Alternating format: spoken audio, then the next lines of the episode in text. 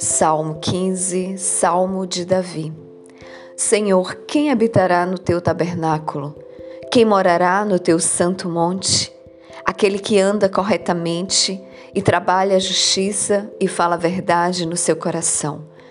Aquele que não calunia com a sua língua, nem faz mal ao seu vizinho, nem se dedica à censura contra seu vizinho, em cujos olhos uma pessoa vil é desprezada, mas ele honra aqueles que temem ao Senhor, aquele que jura para sua própria ofensa e não muda, aquele que não retém seu dinheiro por usura, nem recebe recompensa contra o inocente. Aquele que faz estas coisas nunca será abalado.